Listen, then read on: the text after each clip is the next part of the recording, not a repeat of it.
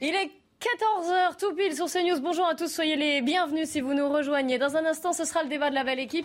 Mais avant cela, évidemment, le journal Yann Effelé. Yann, bonjour. Bonjour Clélie, bonjour à tous. Fin du suspense, on va connaître la composition du nouveau gouvernement. Et parmi les ministères qui vont compter, celui de l'Intérieur, le président aurait préféré de garder son ministre en place. Il se targue d'avoir créé 10 000 postes de gendarmes et policiers en 5 ans.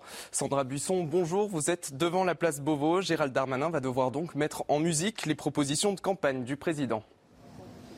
Oui, Gérald Darmanin est reconduit, lui qui a réussi à instaurer une certaine stabilité au ministère de l'Intérieur qui avait été fortement euh, chahuté euh, sous l'ère Gérard Collomb et Christophe Castader, un ministre qui a aussi gagné le respect euh, des très puissants syndicats de police. Sa mission sera notamment de faire voter la LOPMI, la loi d'orientation et de programmation qui porte en elle les promesses de campagne d'Emmanuel Macron sur la sécurité. Charge à Gérald Darmanin donc de faire adopter au Parlement les 15 milliards d'euros promis pour ce ministère sur 5 ans et arriver à mettre sur la voie publique deux fois plus de forces de l'ordre d'ici 2030. Promesse d'Emmanuel Macron lors de la clôture du fameux Beauvau de la sécurité. On le rappelle, cette phase de réflexion qui avait été lancée in extremis en toute fin de quinquennat avec les syndicats pour éteindre le feu allumé par le président lui-même quand il avait reconnu l'existence de contrôles aux faciès dans la police. Autre ligne directrice, faire aboutir la réforme de la départementalisation, une affaire qui parle peu au grand public mais qui crée des remous chez les forces de l'ordre avec,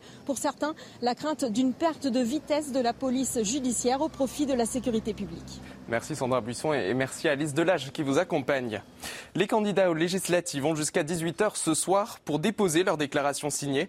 Avec cette clôture des candidatures dans les 577 circonscriptions, la campagne officielle va pouvoir démarrer le 30 mai avant le premier tour le 12 juin prochain. On continue avec ce drame. Hier, dans le Finistère, deux parents et leurs enfants de 12 ans sont décédés emportés euh, par une vague alors qu'ils se promenaient sur une digue à Pogolov. Les détails avec Michael Chailloux. Au lendemain du drame, les gendarmes sont à nouveau sur place pour les besoins de l'enquête.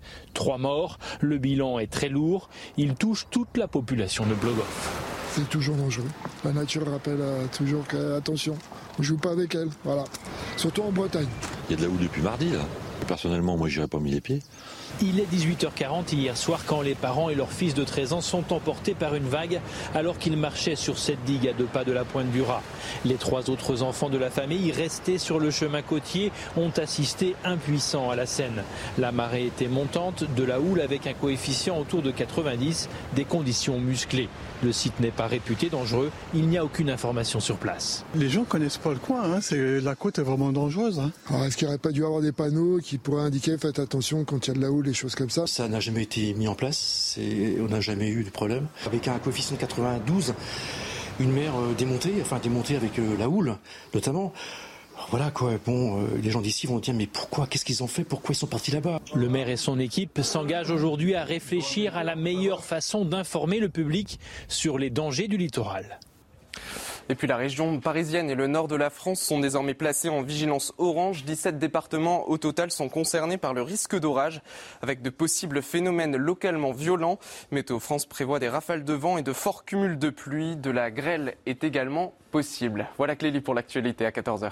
Merci Yann, on vous retrouve à 15h évidemment. Bonjour à tous. Donc voici le plateau de la belle équipe de ce vendredi. Michel Chevalet, qu'on est ravi d'accueillir de nouveau. Ça, fait, voilà, ça fait un petit bout de temps. Euh, soyez le bienvenu évidemment. Yvan Rioufol également. On est plus habitué à vous voir. Ça fait pas longtemps, lui. Hein. Non. Gérard Leclerc, bonjour, bienvenue. Et Patricia Alémonière également. Au sommaire de la belle équipe aujourd'hui, nous allons revenir avec vous d'ailleurs, Michel Chevalet, sur cette euh, maladie, la variole du singe. Un premier cas, vous le savez, a été confirmé en, France. Est-ce qu'on doit s'inquiéter? Vous nous direz tout, vous nous expliquerez euh, ce qu'il en est. On parlera aussi des, voitures à hydrogène. Là aussi, on aura besoin de, de vos lumières. Nous parlerons également du port du Burkini dans les piscines, sur les plages même. La polémique continue. Mais avant cela, c'est le jour J pour le gouvernement d'Elisabeth Borne. Il devrait être annoncé cet après-midi. Et déjà, évidemment, des noms qui circulent. On va retrouver tout de suite Samy Sfaxi à l'Elysée. Quelles sont vos infos, Samy? Alors écoutez Clélie, je propose d'y aller par, par étapes. D'abord au niveau du timing, alors ce ne sera pas en début d'après-midi les annonces, ce ne sera pas en fin d'après-midi, mais ce sera en milieu d'après-midi. Voilà, c'est ce que nous a expliqué l'Elysée. Donc ce sera euh, très probablement autour de 16h, 16h30. C'est Alexis Collère qui viendra sur le perron de l'Elysée et qui fera justement les, annonces euh, gouvernementales. Alors ceux qui restent justement au sein de l'exécutif, Gabriel Attal euh, va rester au sein de l'exécutif, tout comme Bruno Le Maire et tout comme Gérald Damanin, mais aussi eh bien, Olivia Grégoire qui, elle, va récupérer le portefeuille de Gabriel Attal hein, au porte-parole euh, du gouvernement. Gabriel Attal, lui, était pressenti à la recherche. Ce n'est pas finalement là-bas qu'il euh, atterrira. On ne connaît pas pour l'instant euh, son point de chute, en tout cas son, nouveau ministère. Sur ceux eh bien, qui quittent le gouvernement, on parle de Jean-Michel Blanquer, sans doute aussi Éric Dupont-Moretti et peut-être, ce n'est pas confirmé, Julien de Normandie, un très proche eh bien, collaborateur du président de la République, l'ancien ministre de l'Agriculture, pourrait eh bien, quitter le gouvernement. Si c'était le cas, ce serait euh, une annonce euh, assez importante. Pour ceux qui vont euh, entrer dans le gouvernement, eh bien, on parle de Rima Abdul Malak, qui, elle, eh bien, est aujourd'hui conseillère culture du président de la République et qui devrait récupérer le ministère de la Culture. Très gros portefeuille avec une très grosse réforme à venir, celle de l'audiovisuel public avec la suppression, vous savez, bien, de la contribution à l'audiovisuel public cher à Emmanuel Macron. Voilà pour en tout cas ce, portefeuille-là. Damien Abad, grosse prise de guerre de la part d'Emmanuel Macron, qui est Damien Abad, le patron des LR à l'Assemblée nationale, qui devrait intégrer le gouvernement. Et puis, eh bien, d'autres noms euh, circulent comme Anne-Marie Descottes, qui devrait, elle, récupérer le ministère des Affaires étrangères, qui est en première ligne sur eh bien, la guerre en, Ukraine. Voilà pour euh, eh bien, le décor. Juste une dernière information qui vient aussi de me parvenir. Marc Fesneau, eh, qui était aujourd'hui ministre en charge des relations avec le Parlement, pourrait devenir le prochain ministre de l'Agriculture.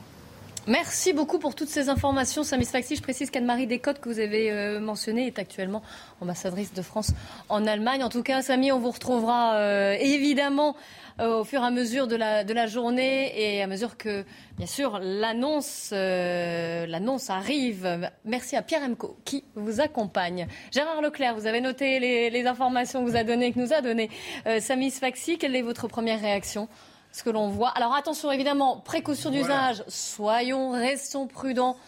Rien n'est confirmé je dire que 40 ans de journalisme politique euh, m'incite à être extrêmement prudent parce que jusqu'au dernier moment, il y a des, souvent il y a des changements, il y a beaucoup de noms qui circulent des fois, qui d'ailleurs qui sont lancés par les premiers intéressés.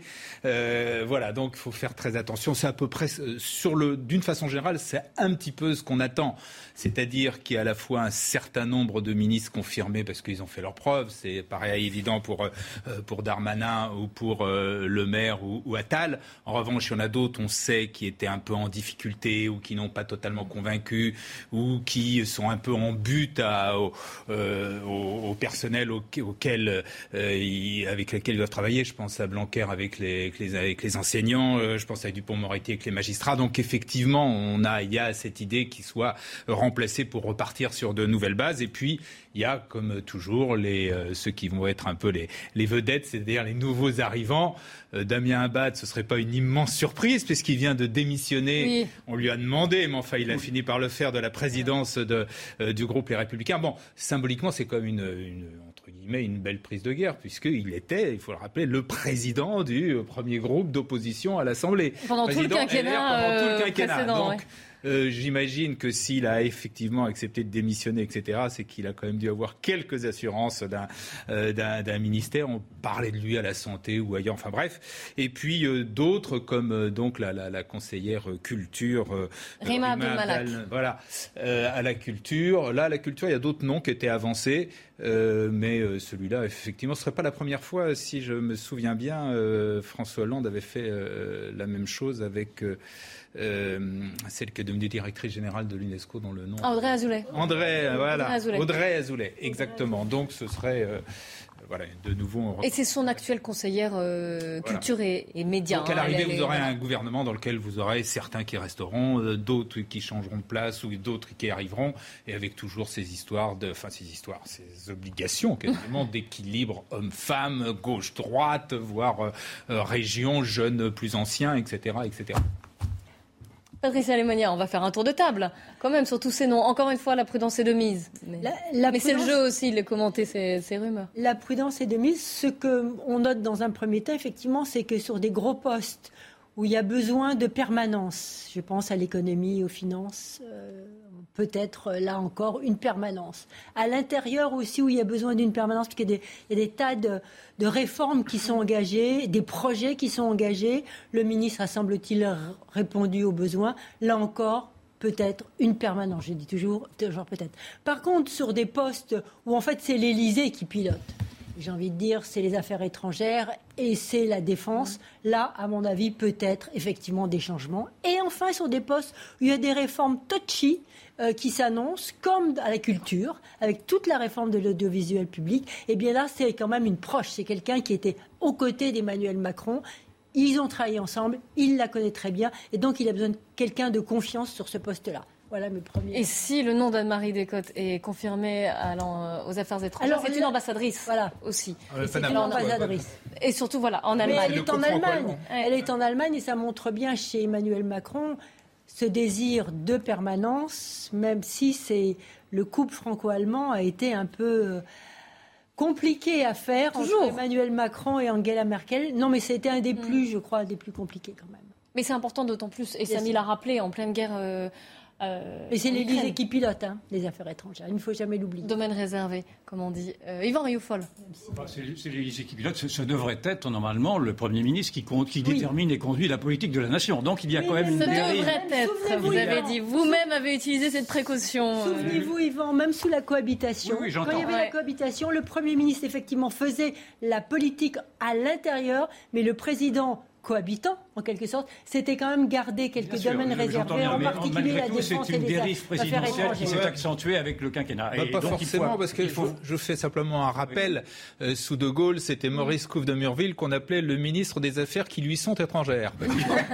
c'est De Gaulle qui décidait. avec moi que, avec moi que la présidentialisation s'est accentuée avec le Oui, mais c'est une permanence. Euh, et, donc, donc allez-y, avant qu'on passe à d'autres sujets. On ne sait pas exactement quelle a été la main du Premier mm. ministre dans cette composition du gouvernement. Je ne sais pas si Mme Borne a pu, euh, a pu influer sur une ou deux personnalités. On le saura peut-être.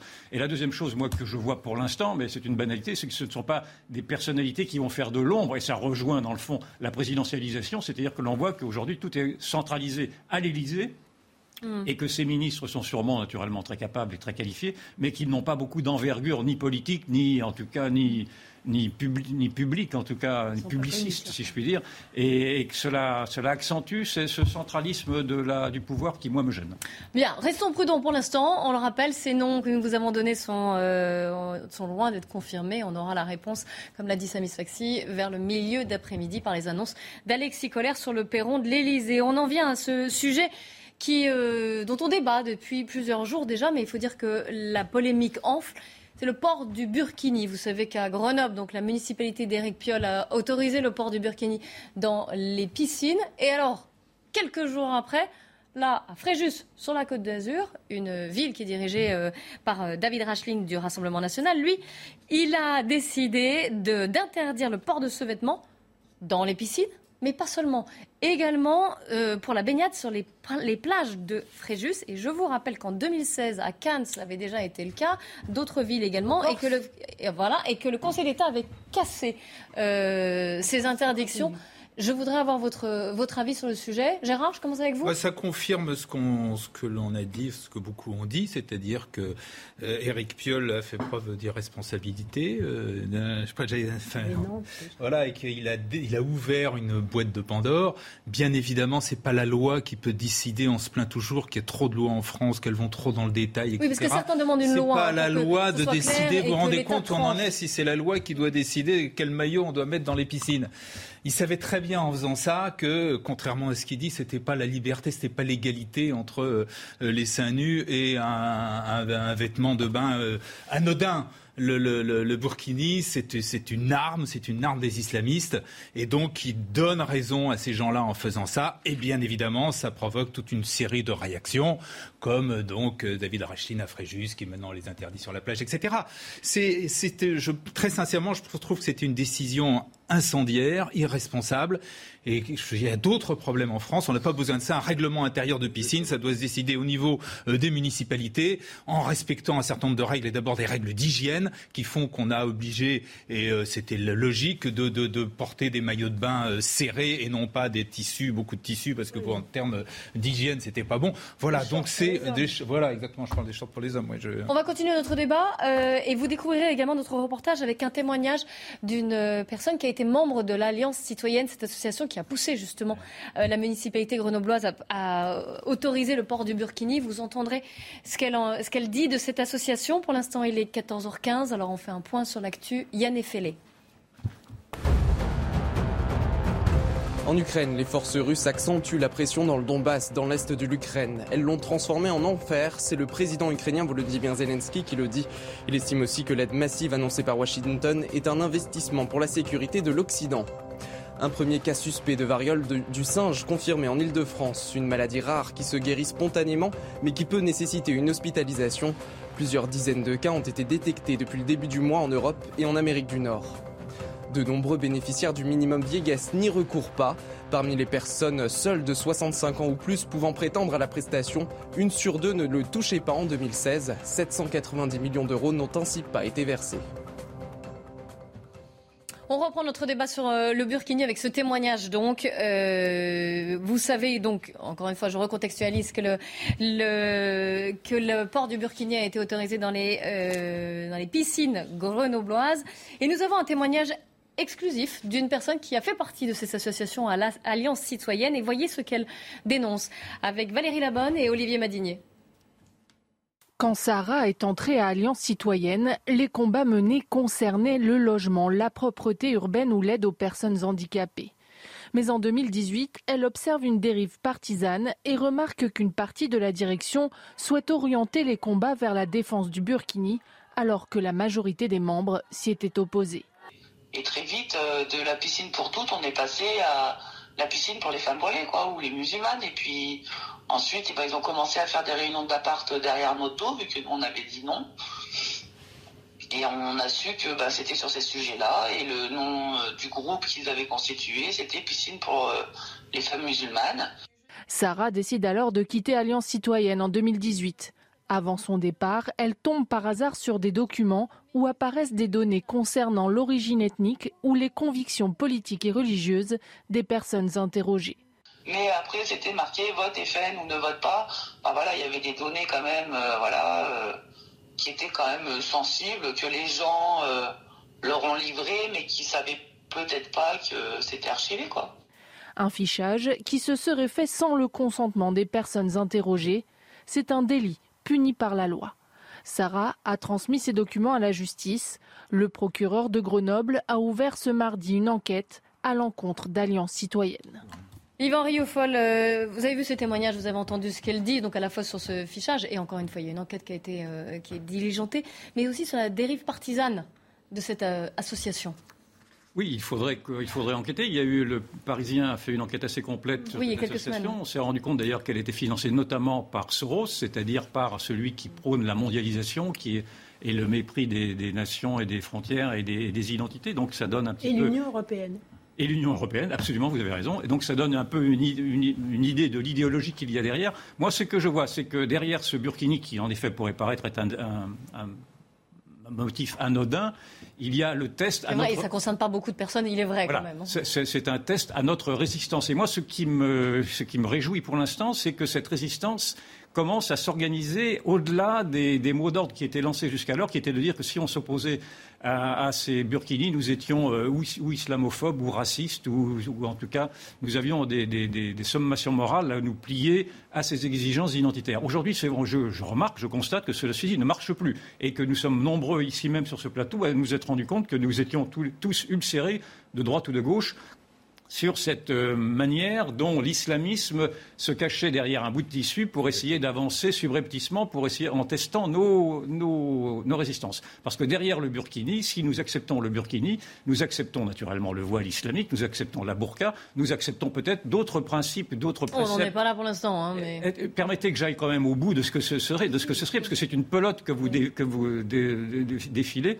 Et dans ce cas-là, vous allez jusqu'à la charia et jusqu'à, pourquoi pas, la lapidation. Souvenez-vous qu'il n'y a pas si longtemps que ça, il y avait un débat pour savoir s'il fallait pas. Ouais, alors vous allez très très loin. Hein. Vous allez non, vraiment quand même. Excusez-moi, ce n'est pas si loin. Il y avait un morat... on a on débattu pour savoir s'il fallait un moratoire sur la lapidation avec Tariq Ramadan. C'était il y a, il y a 5 ans de ça. C'était pas pour la France quand même. Ouais. Non, mais je vous oui, dis, oui, que, donc, non, mais je vous dis que tous les débats qu'il y a derrière sont. Gardons sont mesure, gardons et, mesure. Et pourquoi pas également leur reconnaissance, c'est également un débat qui est posé, du délit de blasphème. Donc si, si on recule.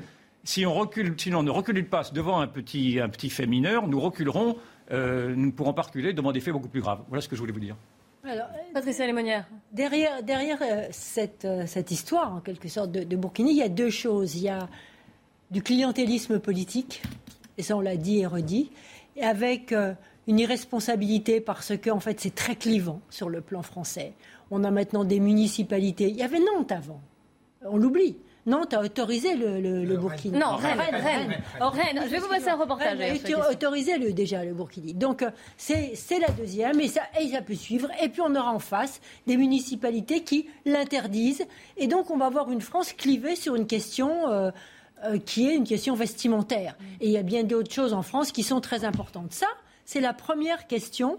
Euh, mais au-delà de ça, il y a effectivement des associations qui sont militantes et qui se servent aussi bien du voile que du burkini pour faire avancer des projets qui sont politiques. Mmh. Et là, je trouve que de la part de nos hommes politiques, jouer sur le communautarisme pour faire plaisir à leur électorat, euh, c'est très dangereux. C'est ce qui est dénoncé et, hein, de la et, part d'Éric par contre, parler de légiférer, je crois que c'est totalement hors, hors, de, hors, de, sujet parce que ça va enflammer encore toute la France. On n'a pas besoin d'une flamme de cet ordre. Ça va enflammer le monde entier. On va avoir de nouveau des manifestations anti-françaises parce qu'on sait à quel point les frères musulmans et toutes ces associations euh, militantes sont capables d'enflammer euh, les pays à, l'étranger, les pays étrangers. Donc c'est très difficile de, de, régler cette question. C'est effectivement une question très individuelle, mais c'est très difficile.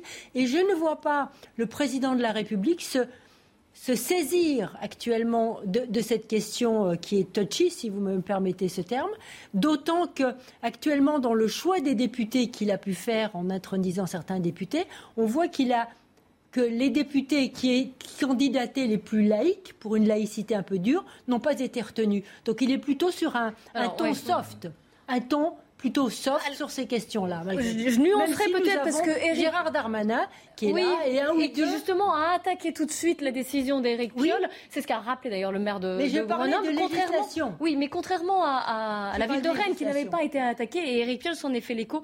Et parce qu'il n'y avait pas de loi à l'époque. Félicité. Euh, regardez notre reportage de Michael Chailloux. Il n'y avait pas de loi. Le règlement est affiché à l'entrée de toutes les piscines de la ville.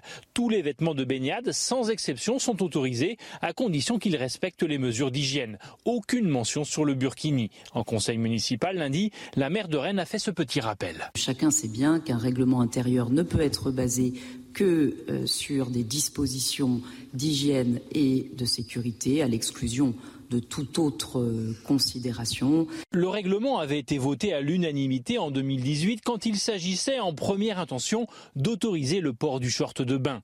L'opposition avait soutenu le texte, mais aujourd'hui, elle dénonce une manipulation. Sous le prétexte de céder à une pression pour euh, autoriser les shirts, c'est-à-dire qui était interdit pour hygiène, finalement on a cédé à la pression euh, confessionnelle qui n'a pas sa place dans une piscine rennaise. Habib Azaouzi est musulman et président d'une association de défense de la laïcité.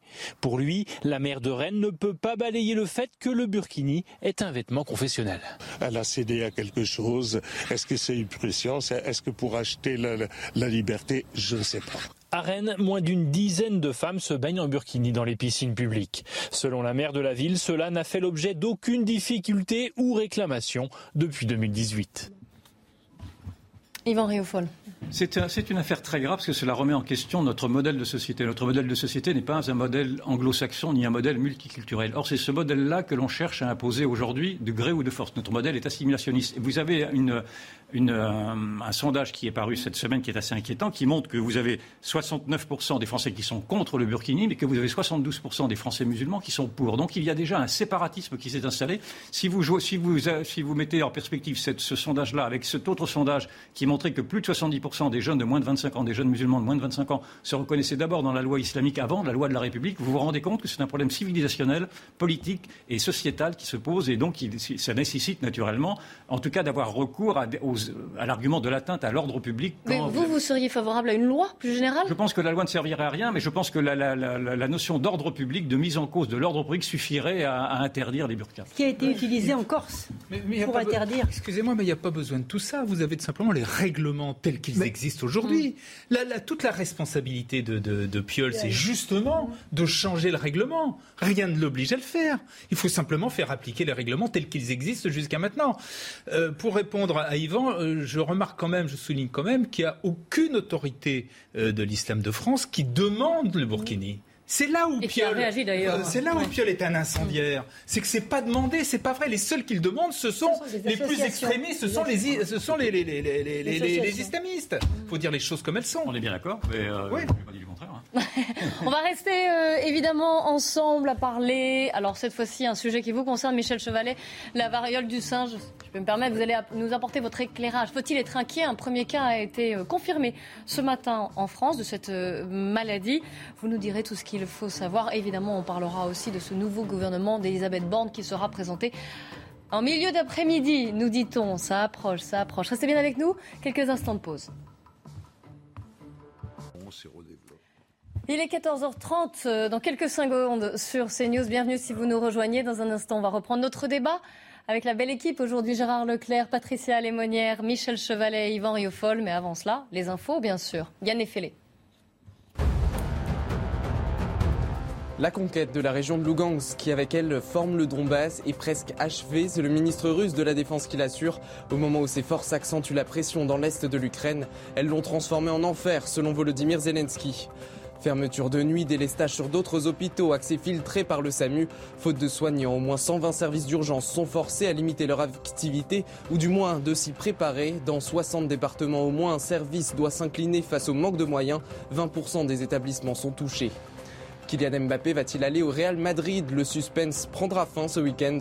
En fin de contrat au PSG, Kylian Mbappé toucherait une prime à la signature de 130 millions d'euros s'il rejoignait le Real.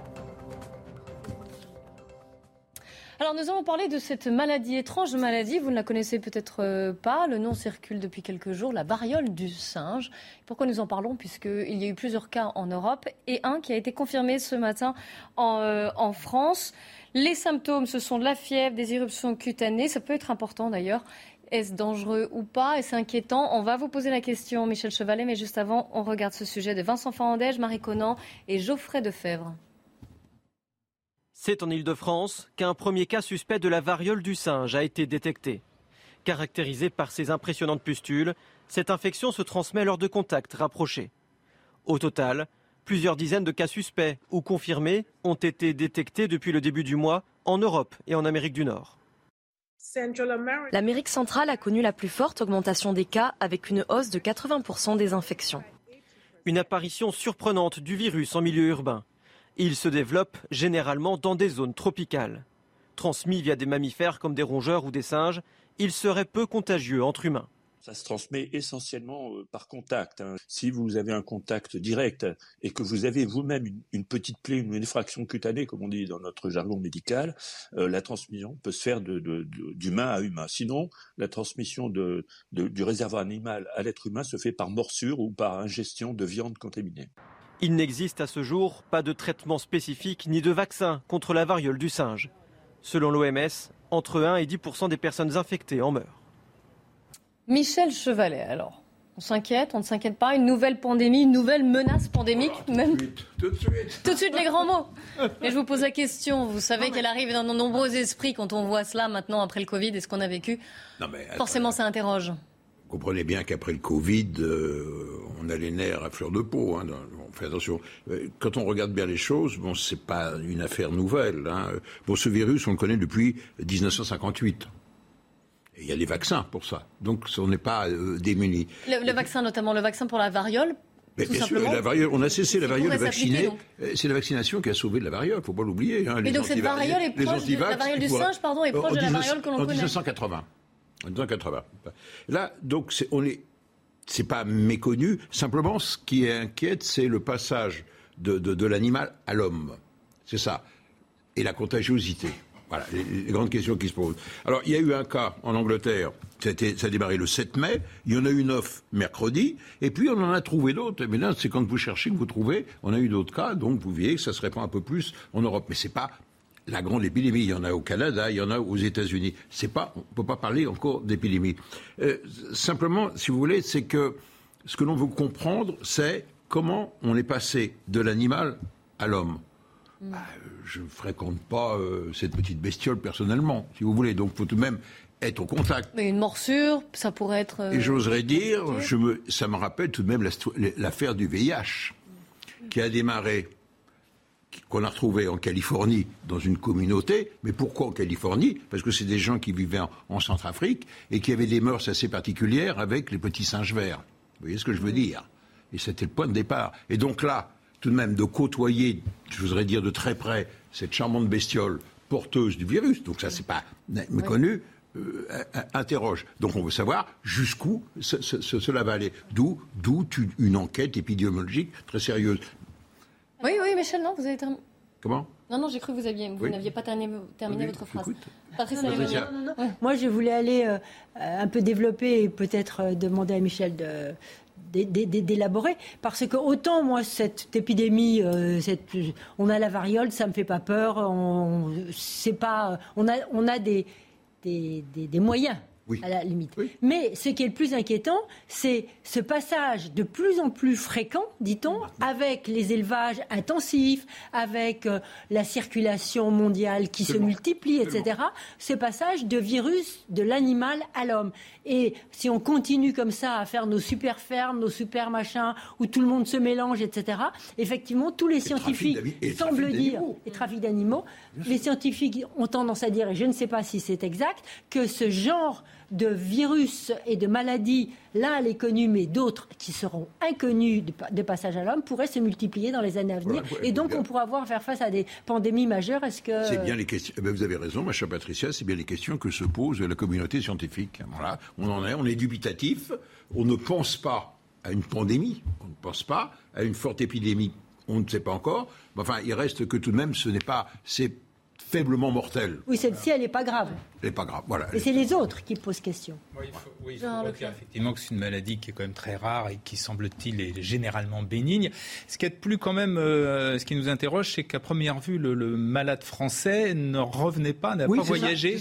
Donc, il a, on ne sait pas trop comment il l'a attrapé, le malheureux, puisqu'il n'est pas allé en Afrique. Donc, euh, oui, en tout cas, dans les zones bah, où donc, il faut, ça passe. Donc, toute une enquête donc, épidémiologique. Euh, qui a-t-il côtoyé Voilà. Sinon, bah, on pense à, ce qu'avait dit Bill Gates il y a déjà avant le Covid, c'est-à-dire il avait mis en garde en disant que le monde risquait de plus en plus, avec la mondialisation, avec tous les échanges, etc., d'être touché par ce genre de, nouvelles pandémies. Quoi. Yvan oui, bon, moi, j'ai pas grand-chose à rajouter, sinon que cette maladie touche une jeune génération qui n'a pas été vaccinée comme nous avons pu l'être nous euh, contre la variole. Il paraît que la variole, même si ce vaccin n'est pas totalement celui du, vaccin de la variole du singe, il protégerait à 80 ou 85% J'entendais ça ce matin. Simplement, euh, un doute s'est instillé, de mon point de vue, maintenant sur l'efficacité de la vaccination après effectivement cette péripétie que l'on a vu, que l'on a, a vu pendant, durant deux ans où l'on nous a fait croire que le, remède miracle était un vaccin qui était un vaccin qui, qui en fait protégeait mal et de la contamination et de la, et de la maladie. Et donc qui protège quand même. Mais, je, voilà, mais il y a quand même des, guillemets de rigueur parce que c'est votre avis. Le, doute, c'est un. Ah ben, je suis désolé, mais vous avez maintenant une partie de la population qui doute effectivement de, de la manière dont le gouvernement a survendu un vaccin qui en fait ne protège pas à 100 mais Non, cela ne protège pas. Cela protège pas, à 100 n'est même pas à 80 même pas à 70 même pas à 50 Et donc, ce que je veux dire, non, mais ce que je veux dire par là, mon propos n'est pas du tout polémique, c'est que le doute s'est instillé. Non, c'est une constatation. Je pense, à moins qu'on refuse les constatations et qu'on continue sur le, le, récit officiel de dire que les vaccins fonctionnent, les vaccins ne fonctionnent pas aussi bien que cela. Ah, vous savez, Yvan, que c'est pas. Non, mais non, c'est. on n'a jamais dit. Enfin, si, alors on a dit que c'était la solution miracle, ça, ça fonctionnait à 97%. Même la grippe, elle n'est pas à 100%. Écoutez, je me souviens de M. Véran en disant les vaccins fonctionnent à 97%. Donc il y a eu une sorte de, de, sur, de surévaluation ou de mensonge d'État qui a fait en sorte que, les, et c'est là où je veux en venir, c'est que le doute s'est, un, instillé dans, dans, une partie de l'opinion sur l'efficacité des vaccins. Il ne faudrait pas que l'on recule sur les vaccins au prétexte que le gouvernement en a fait des tonnes sur des mmh. vaccins qui voilà. n'étaient pas aussi efficaces que cela. Oui, oui, je Un, que, le oui, gouvernement n'en a pas fait plus des tonnes que dans pratiquement tous les pays ah ben, qui effectivement sont passés par la vaccination. Deuxièmement, on a toujours dit que le vaccin ne garantissait pas qu'on n'aurait pas la maladie à 100%, mais que en revanche, les formes graves, là, étaient très, très, très largement diminuées. Et c'est ce qui se vérifie encore aujourd'hui. Si on est sorti du Covid, c'est tout simplement parce que une grande partie, 90% de la population est vaccinée et que donc aujourd'hui, il n'y a plus de formes graves. Enfin, là, je parle sous le contrôle de, de la Chine. Qui, vous avez l'exemple C'est une évidence. Et ceux qui n'ont pas fait la Chine, on voit où ils en sont. Avec la stratégie zéro Covid. Oui, Patricia, avant qu'on change de la surmortalité française sont sont sortis, mmh. je crois, aujourd'hui, ils sont sans appel. Enfin, je veux dire, c'est le taux de surmortalité pendant toute la phase Covid a été très important. Mais c'est complètement Alors, ce que vous dites est complètement un million Excusez-moi, vous avez hein. des épidémiologistes qui vous disent très, très, systématiquement l'inverse. Donc, on, on voit bien que, on voit bien que nous sommes encore dans un récit officiel. Nous sommes encore dans un récit. Pardon C'est des statistiques. Oui, je parle de statistiques. On ne parle pas d'épidémiologistes, on parle de statistiques par rapport aux morts classiques. On parle de la même chose. On parle de la même chose. On va aller justement. Vous nous avez fait une formidable transition vers le politique quand même, c'est ce qui je vous presse un peu, mais l'actualité euh, est ce qu'elle est. Vous le savez qu'on attend d'ici, on va dire, deux heures. Peut-être je n'ose, je n'ose en fait me, me, prononcer vraiment, mais comme nous a dit euh, notre reporter à l'Elysée, on devrait avoir l'annonce de ce gouvernement d'ici deux heures, vers 16h, 16h30, en milieu d'après-midi, avec Alexis Collère, le secrétaire général de l'Elysée, qui vient sur le perron, comme d'habitude, annoncer un gouvernement, un, gouvernement qui pourrait être euh, d'ailleurs particulièrement resserré, comme on, comme on dit, comme toujours, oui Gérard comme toujours pour le premier gouvernement, puis ensuite on rajoute des ministres, puis on en rajoute. encore, et à la fin on a des bons gros gouvernements, comme on dit.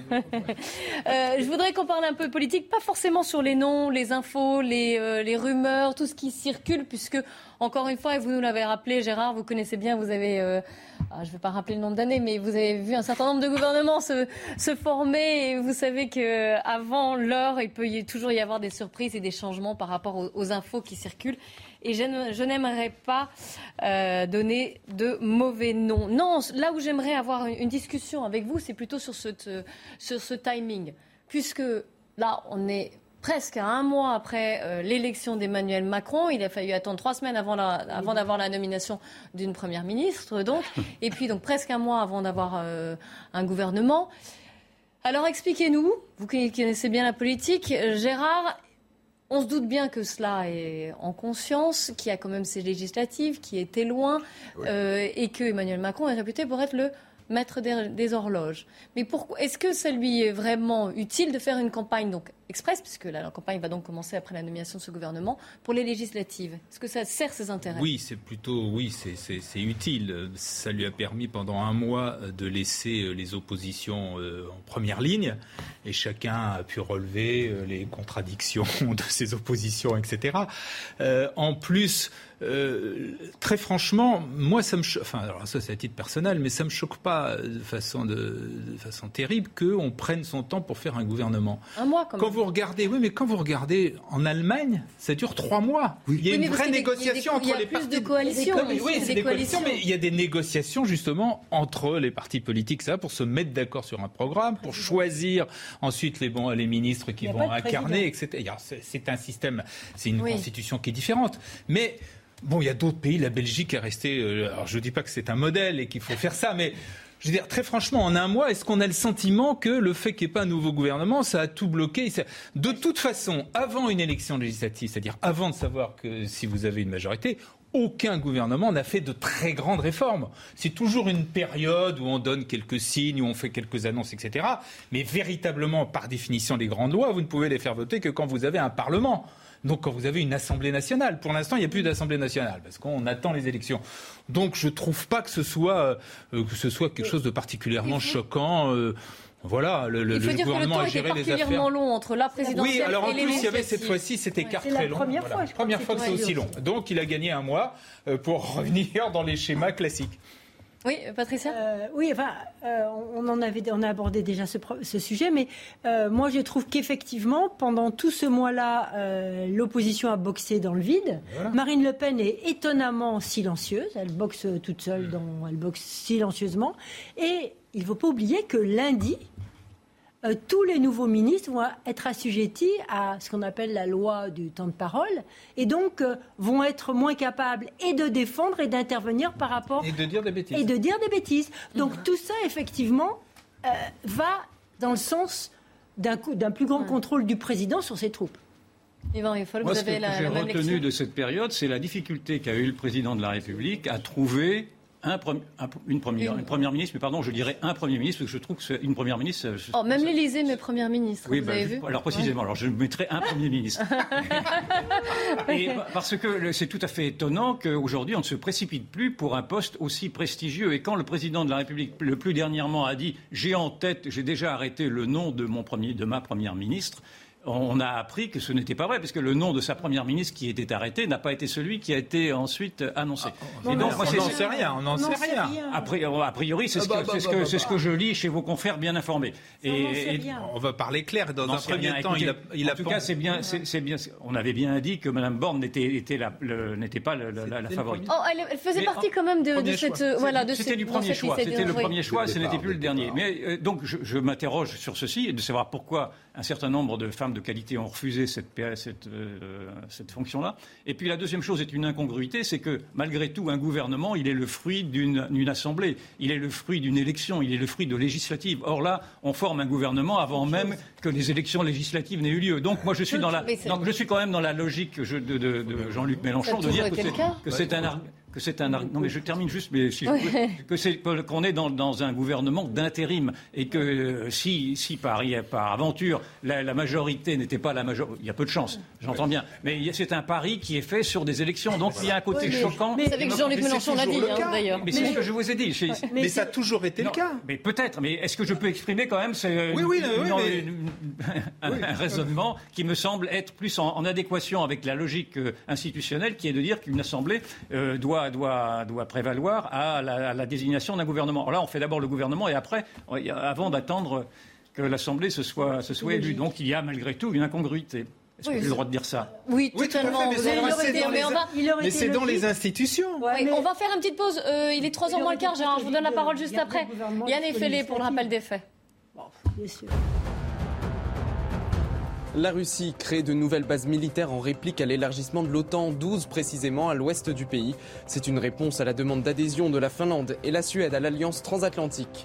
Joe Biden en déplacement en Asie, un voyage sous haute tension à cause des menaces d'un essai nucléaire nord-coréen. C'est son premier déplacement dans la région en tant que président. Il va rencontrer les dirigeants sud-coréens et japonais. Objectif resserrer les liens avec ses alliés de la région.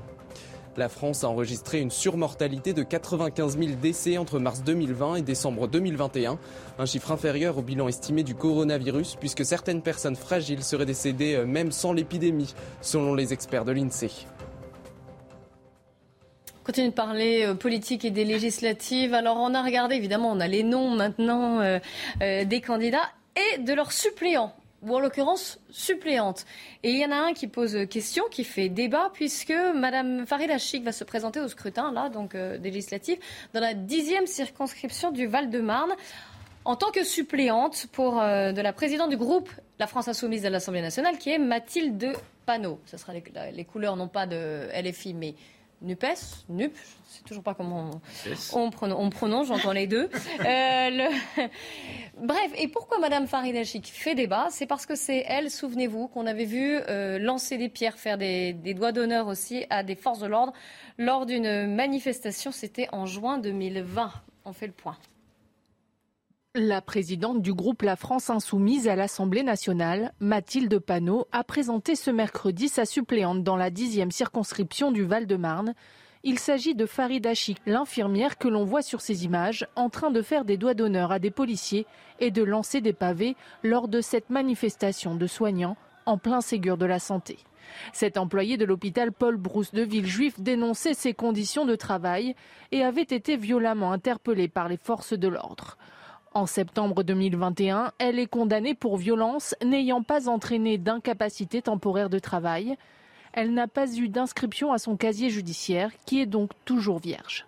Son profil choque notamment le candidat de la majorité présidentielle et adversaire Philippe Ardouin. Il dénonce un manque de respect pour la République et ses représentants et lui demande de retirer son choix. Le parti que nous avons joint n'a pas souhaité s'exprimer sur cette nomination. Mathilde Panot défend son choix dans la presse et met en avant le combat de sa suppléante pour l'hôpital public, notamment pendant la crise du Covid. Elle a été défendue quand même par euh, Manuel Bompard, le directeur de campagne de Jean-Luc Mélenchon. Euh, il dit elle a été condamnée hein, pour ça. Très bien, c'est d'abord une femme, une soignante, une syndicaliste qui se bat pour les conditions de travail dans le secteur de la santé qui sont encore aujourd'hui extrêmement difficiles. Et il s'est dit donc fier de ses combats.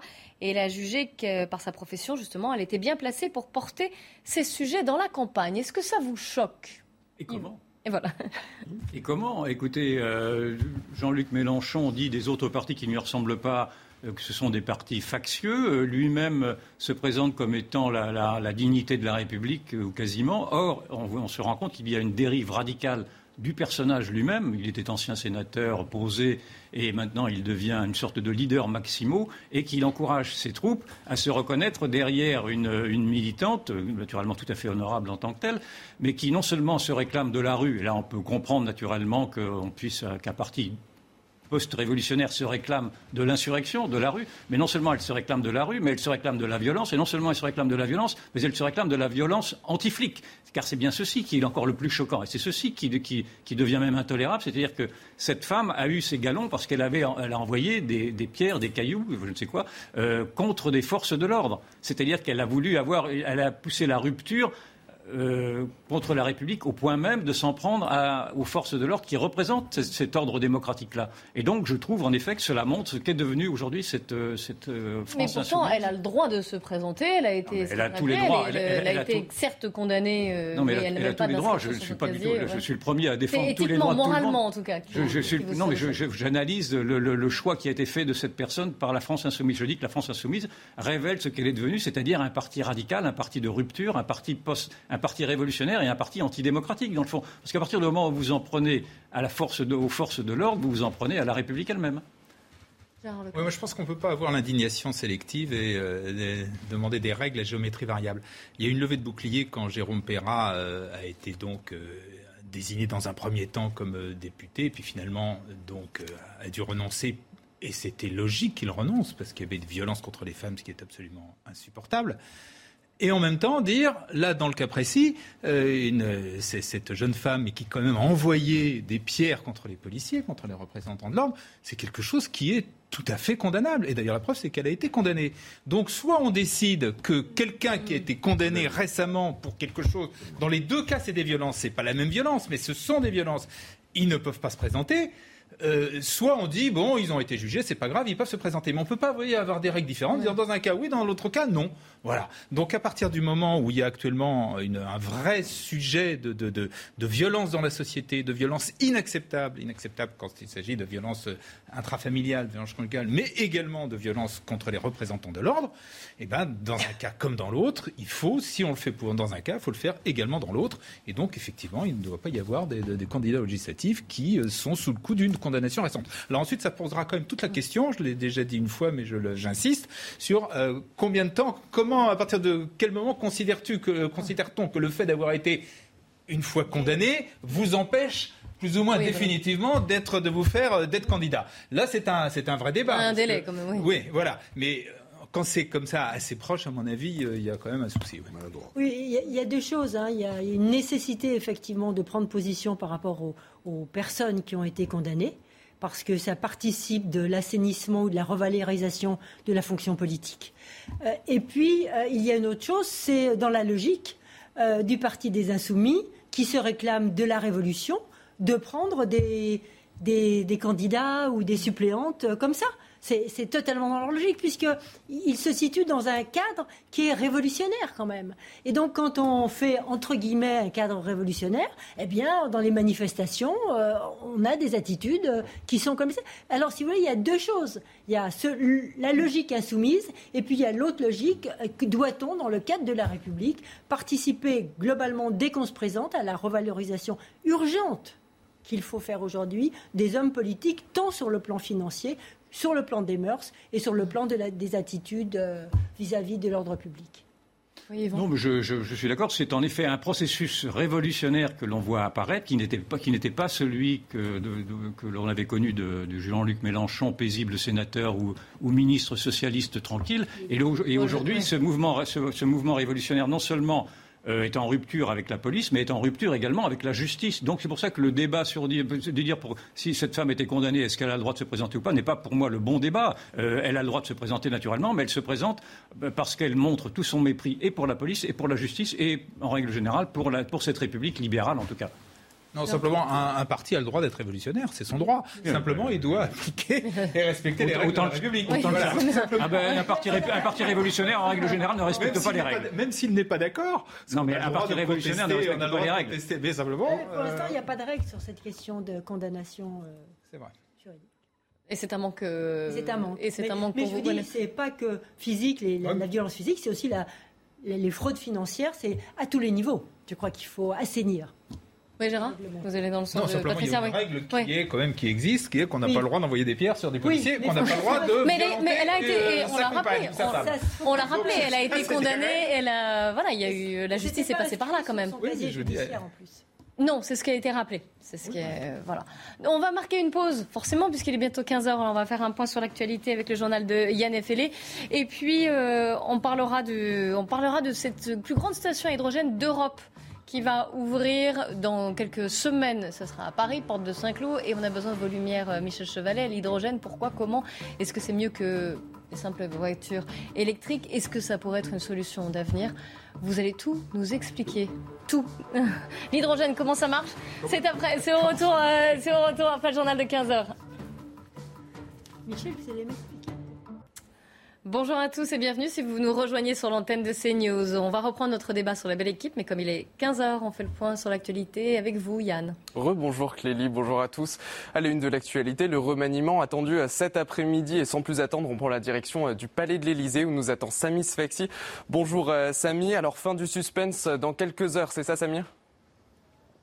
Oui, absolument. Écoutez, en tout cas, ce qui est sûr, c'est que ce sera aujourd'hui et que ce sera entre 16h et 17h, nous explique eh bien l'Elysée. Donc c'est Alexis Collère, le secrétaire général de l'Elysée, qui viendra sur le perron, de, sur les marches en tout cas du, du palais de l'Elysée pour énoncer ce gouvernement pour l'instant resserré. On parle d'une quinzaine de, de, de, ministres, la cour de l'Elysée qui ouvrira aux journalistes, donc dans un peu plus d'une heure maintenant sans doute. Alors pour le, le nom eh bien, de ceux qui vont rester dans le au sein de, ce gouvernement, il y a Gabriel Attal, Bruno Le Maire, Gérald Darmanin et Marc Fesneau. Ça, pour nous, eh bien, c'est une, certitude. Marc Fesneau, d'ailleurs, qui va récupérer eh bien, le portefeuille de l'agriculture. Gabriel Attal, lui, quitte le porte-parole du gouvernement. Il sera remplacé par Olivier, Olivia Grégoire, pardon. Et puis Bruno Le Maire et Gérald Darmanin, eux aussi, vont rester. Gérald Darmanin reste à l'intérieur et Bruno Le Maire, eh bien, devrait garder le ministère de l'économie. Pour ce qui est de ceux qui vont entrer au sein du, gouvernement, eh bien, il y a ce nom qui revient maintenant depuis un moment et qui est sans doute confirmé, c'est celui eh bien, de Rima Abdul Mikal qui, elle, va récupérer le portefeuille du ministère de, la Culture avec un chantier énorme, celui de la réforme de l'audiovisuel euh, public. Et puis d'autres noms pourraient aussi intervenir dans les prochaines heures. En tout cas, ce qui est sûr, c'est que dans un peu plus d'une heure maintenant, on sera fixé. Merci, et merci à Pierre Emco qui est avec vous devant le palais de l'Elysée. Monkeypox, la variole du singe. Cette maladie ne vous dit peut-être rien et pourtant un premier cas suspect vient d'être confirmé en Ile-de-France. L'incubation peut durer de 5 à une vingtaine de jours. Le malade présente des symptômes de fièvre et des irruptions cutanées qui peuvent être importantes. On fait le point avec Vincent Fandèche, Marie Conan et Geoffroy Defebvre. C'est en Ile-de-France qu'un premier cas suspect de la variole du singe a été détecté. Caractérisée par ses impressionnantes pustules, cette infection se transmet lors de contacts rapprochés. Au total, plusieurs dizaines de cas suspects ou confirmés ont été détectés depuis le début du mois en Europe et en Amérique du Nord. L'Amérique centrale a connu la plus forte augmentation des cas avec une hausse de 80% des infections. Une apparition surprenante du virus en milieu urbain. Il se développe généralement dans des zones tropicales. Transmis via des mammifères comme des rongeurs ou des singes, il serait peu contagieux entre humains. Ça se transmet essentiellement euh, par contact. Hein. Si vous avez un contact direct et que vous avez vous-même une, petite plaie, une effraction cutanée, comme on dit dans notre jargon médical, euh, la transmission peut se faire d'humain à humain. Sinon, la transmission du réservoir animal à l'être humain se fait par morsure ou par ingestion de viande contaminée. Il n'existe à ce jour pas de traitement spécifique ni de vaccin contre la variole du singe. Selon l'OMS, entre 1 et 10% des personnes infectées en meurent. Entre mars 2020 et décembre 2021, la France a connu une surmortalité de 95 000 décès selon euh, l'INSEE. Évidemment, le virus de la Covid a une part de responsabilité. Il a accéléré le décès de certaines maladies. Mais euh, le coronavirus a aussi eu un effet inverse. Il réduit d'autres causes de mortalité, notamment euh, les accidents de la route. En Ukraine, les forces russes accentuent la pression dans le Donbass, dans l'est de l'Ukraine. Elles ont transformé euh, cette partie du territoire en enfer. C'est le président ukrainien Volodymyr Zelensky qui le dit. Et dans la Syrie, Azovstal, un commandant ukrainien communique pour la première fois. Il affirme que les derniers soldats retranchés ont reçu l'ordre d'arrêter de combattre. De son côté, le ministère de la Défense russe diffuse les images d'un camp dans lequel sont enfermés les soldats de Mariupol. Les explications complètes d'Arthur Muriot. Retranchés dans les souterrains, invisibles des troupes russes, les derniers combattants de l'usine d'Azovstal vont rendre les armes, ordre de Kiev. Le commandement militaire supérieur a donné l'ordre de sauver la vie des hommes de notre garnison et d'arrêter de défendre la ville. Après plusieurs semaines de combats intensifs, cette dernière poche de résistance à Mariupol est donc sur le point de céder. Selon des séparatistes pro-russes, plus de la moitié des soldats ukrainiens de la Syrie se seraient déjà rendus avant d'être amenés vers des camps pénitentiaires. Pour la première fois, le ministère de la Défense russe a diffusé des images de ces lieux. On y voit des dortoirs avec des hommes présentés comme des militaires de l'usine d'Azovstal. Moscou tente de rassurer l'opinion internationale concernant les conditions de détention. Je ne savais pas du tout à quoi m'attendre concernant ce que nous aurions aimé et ce que nous avons. Cela s'est avéré être mieux que ce à quoi nous nous attendions. Nous avons un hébergement, des matelas, des lits, tout est comme il se doit, tout est là. Couverture, oreiller, drap, tout est à disposition. Alors que l'Ukraine aimerait un échange de prisonniers, la Russie souhaite quant à elle juger certains d'entre eux pour crimes de guerre. Voilà Clélie pour ce point sur l'actualité à 15h. Merci beaucoup Yann, de retour sur le plateau de la belle équipe. Avec aujourd'hui, autour de la table, Gérard Leclerc, Patricia Lémonière, Yvan Rioufol et Michel Chevalet. Michel, qu'est-ce que c'est que cette histoire de station à hydrogène? Ça existe déjà euh, dans, quelques coins. Mais là, il va y avoir la plus grande station à hydrogène d'Europe qui va ouvrir à Paris, porte de Saint-Cloud, dans quelques semaines. Ça a mis deux ans hein, pour la faire. Hein. Ça a mis deux ans. Mais expliquez-nous, parce qu'on ne voit pas euh, beaucoup de, voitures à hydrogène. Mais différentes questions. Qu'est-ce que c'est? Comment ça fonctionne? Ah, Est-ce l'avenir?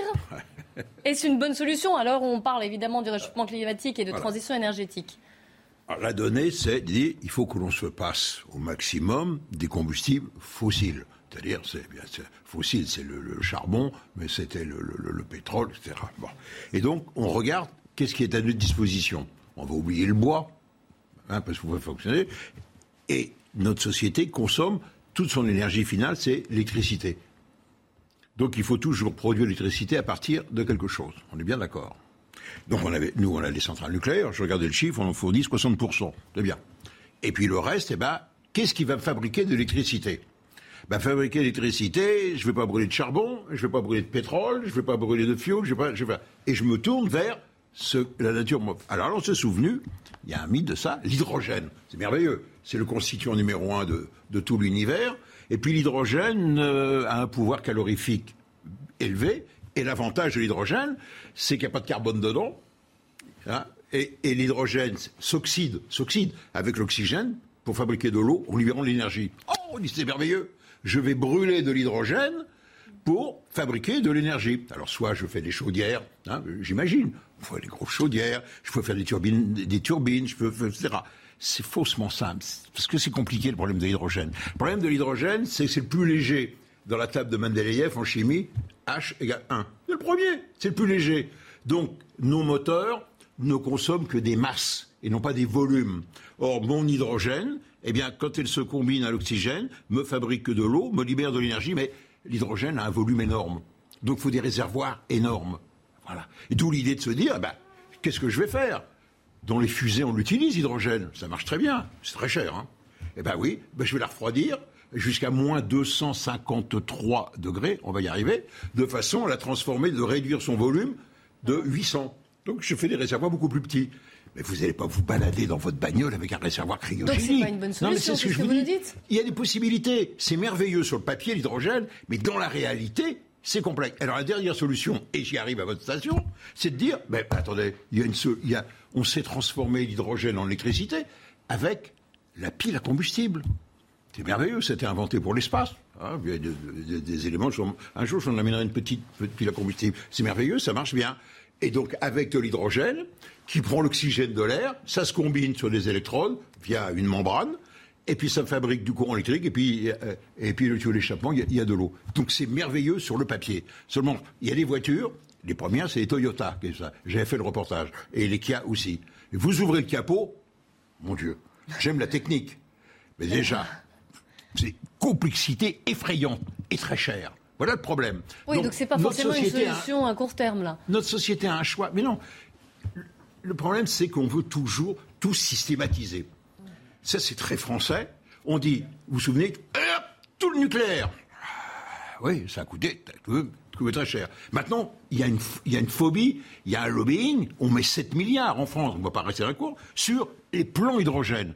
Moi, l'hydrogène pour Monsieur Tout le Monde, pour sa voiture, je n'y crois pas.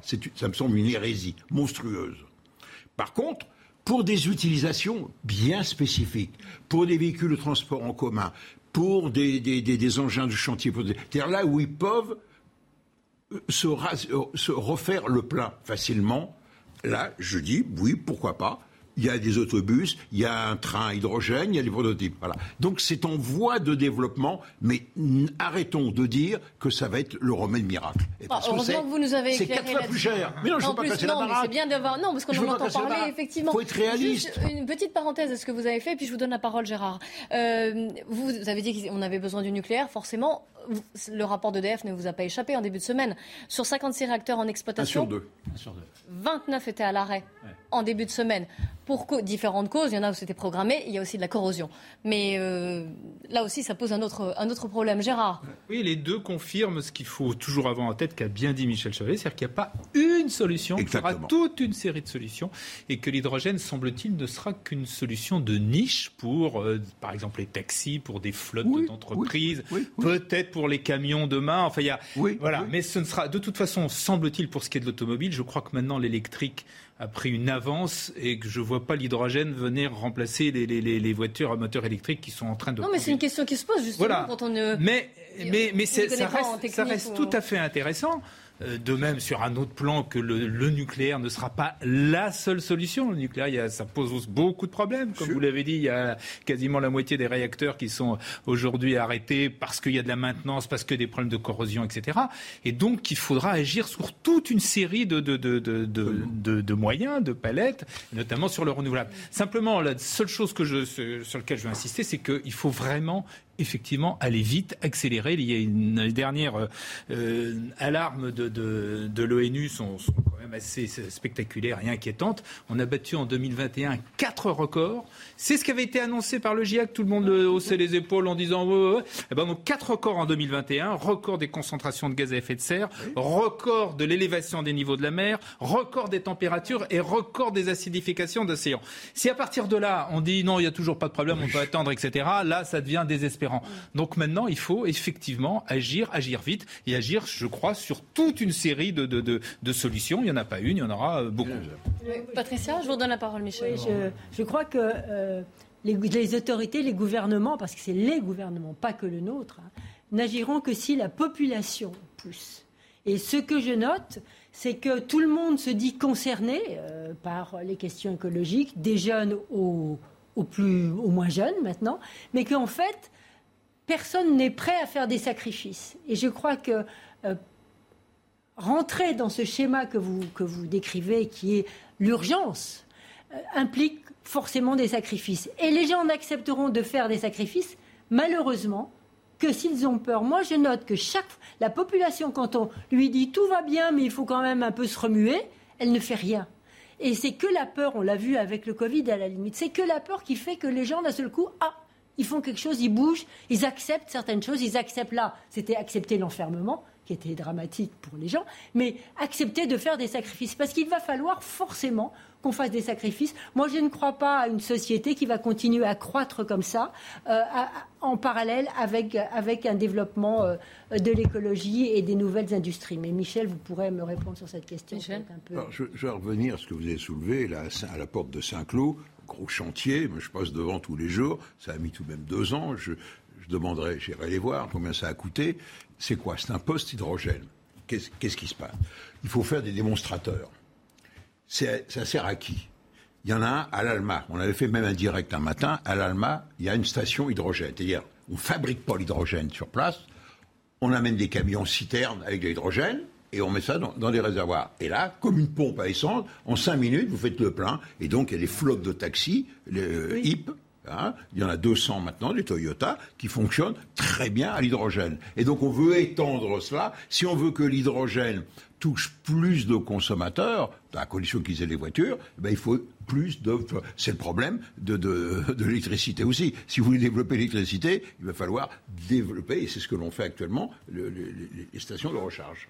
Yvan Rioufol, sur tous ces sujets, il y, a, beaucoup de choses qui ont été... Ce que vous dites est très clair, mais il y a juste une chose que je ne comprends pas, c'est que vous me dites que des taxis marchent maintenant à l'hydrogène, et vous nous avez dit que cet hydrogène n'était pas une solution pour les voitures individuelles. Ben oui, mais c'est des flottes captives, captives, captives c'est les captives, parce qu'elles feront un certain nombre de kilomètres et elles savent qu'elles pourront revenir biberonner. Donc euh, l'autonomie est de combien? Voilà, c'était ma question. Ben, le, les trucs, moi j'ai fait, ça fait, c'est comme un plein normal. Euh, j'ai roulé ah avec en démonstration 500-600 kilomètres. Vous faites le plan en 5 minutes. C'est de l'hydrogène gazeux. C'est de l'hydrogène gazeux comprimé. La seule faille, c'est qu'il n'y ait pas suffisamment de stations.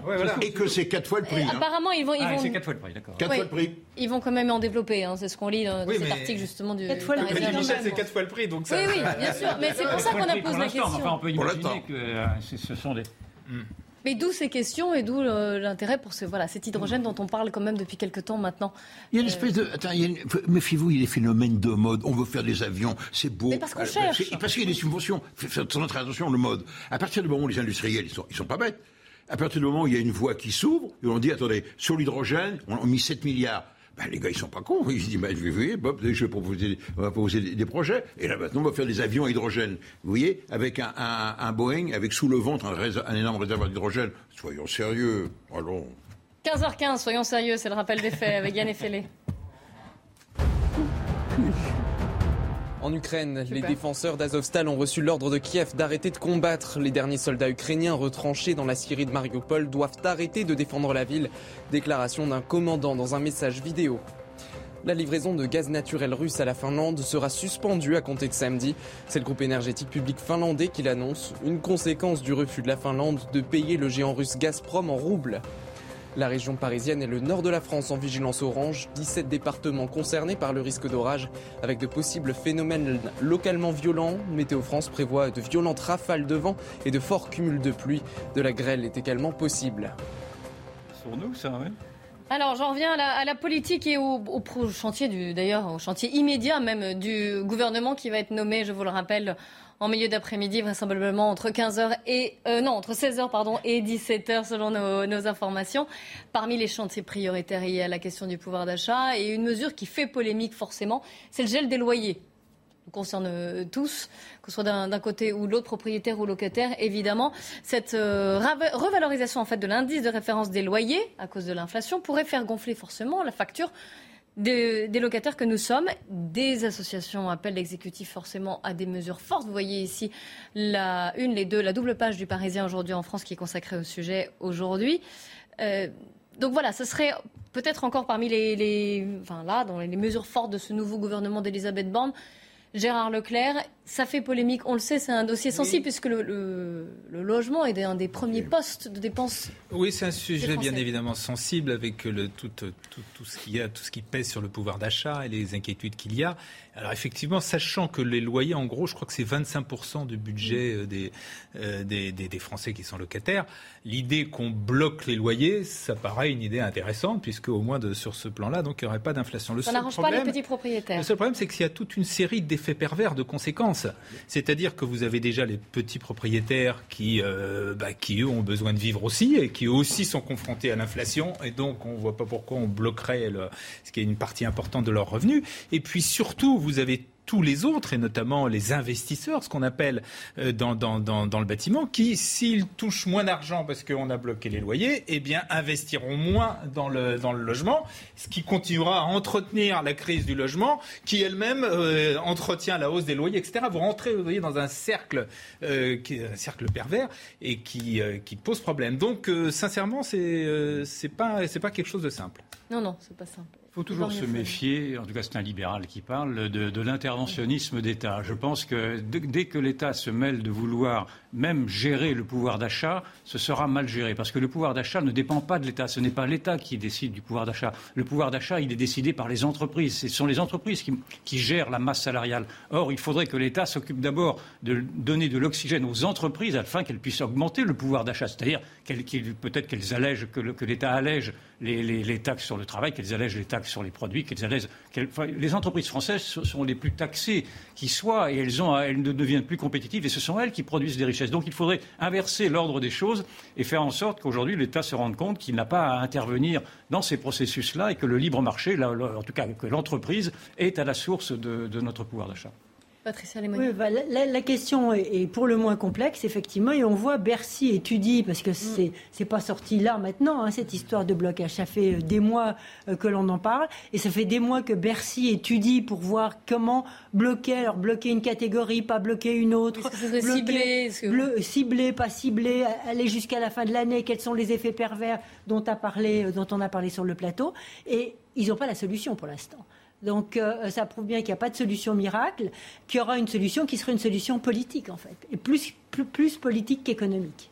J'ajoute un autre argument, c'est on veut faire un grand plan, et a juste raison, euh, sur euh, l'isolation des logements, en finir avec les passoires thermiques, etc. Mais ce qui veut dire que les propriétaires doivent investir pour changer les fenêtres, pour changer tout ce que vous voulez, pour qu'elles feutrer.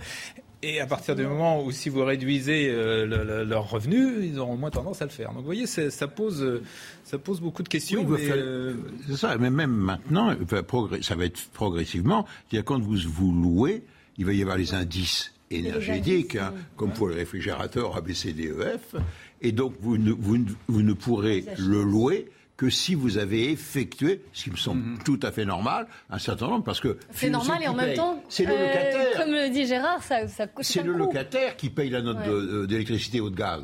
Donc l'intérêt à ce que le, le, propriétaire fasse ses travaux. C'est pas le propriétaire, c'est le locataire qui paye le chauffage. Oui, oui c'est le propriétaire qui fait les travaux. Qui fait les travaux, oui. Et donc beaucoup d'appartements qui ne sont pas loués aujourd'hui, comme, comme dans les grandes villes. On note qu'il y a beaucoup d'appartements qui ne sont pas loués parce que les propriétaires ne veulent pas faire les travaux pour l'instant. Voilà, actuellement, oui, c'est ça. Merci beaucoup à tous les quatre euh, d'être venus débattre de l'actualité sur le plateau de la belle équipe de CNews, j'en profite pour remercier les équipes techniques, les équipes euh, éditoriales aussi qui m'aident à préparer cette émission, tout particulièrement Myriam Essama, Jacques Sanchez et Camille Joly. Euh, tout de suite, vous retrouvez Nelly Denac pour 90 minutes info. Elle va revenir sur ces annonces que l'on attend d'un nouveau gouvernement, celui d'Elisabeth Borne, donc son premier gouvernement.